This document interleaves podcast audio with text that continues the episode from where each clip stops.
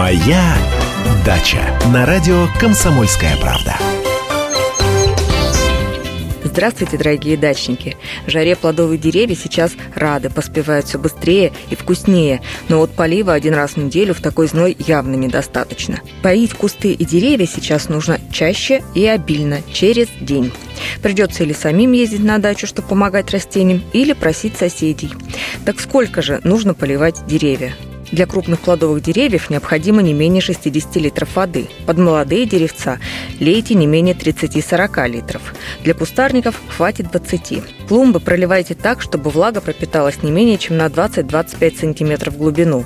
Проверить это просто. Проткните штыком лопаты землю и посмотрите, насколько лопата станет мокрой. В первую очередь в поливе нуждаются огурцы, салат, вишня, облепиха и колоновидные яблони.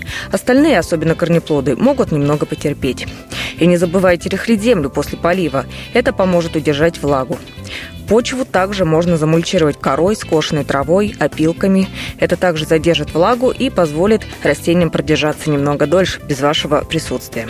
Сейчас растениям необходим антистрессовый препарат Эпин. Раз в 10 дней разведите его согласно инструкции и опрыскайте по листьям деревьев, кустарников и цветов. Но только, конечно, делать это нужно обязательно вечером.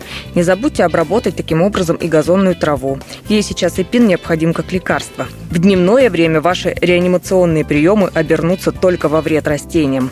И помните, в такую жаркую погоду желательно не разбрызгивать воду, чтобы влага не попала на листья, а стараться поливать междурядье или напуском под корень.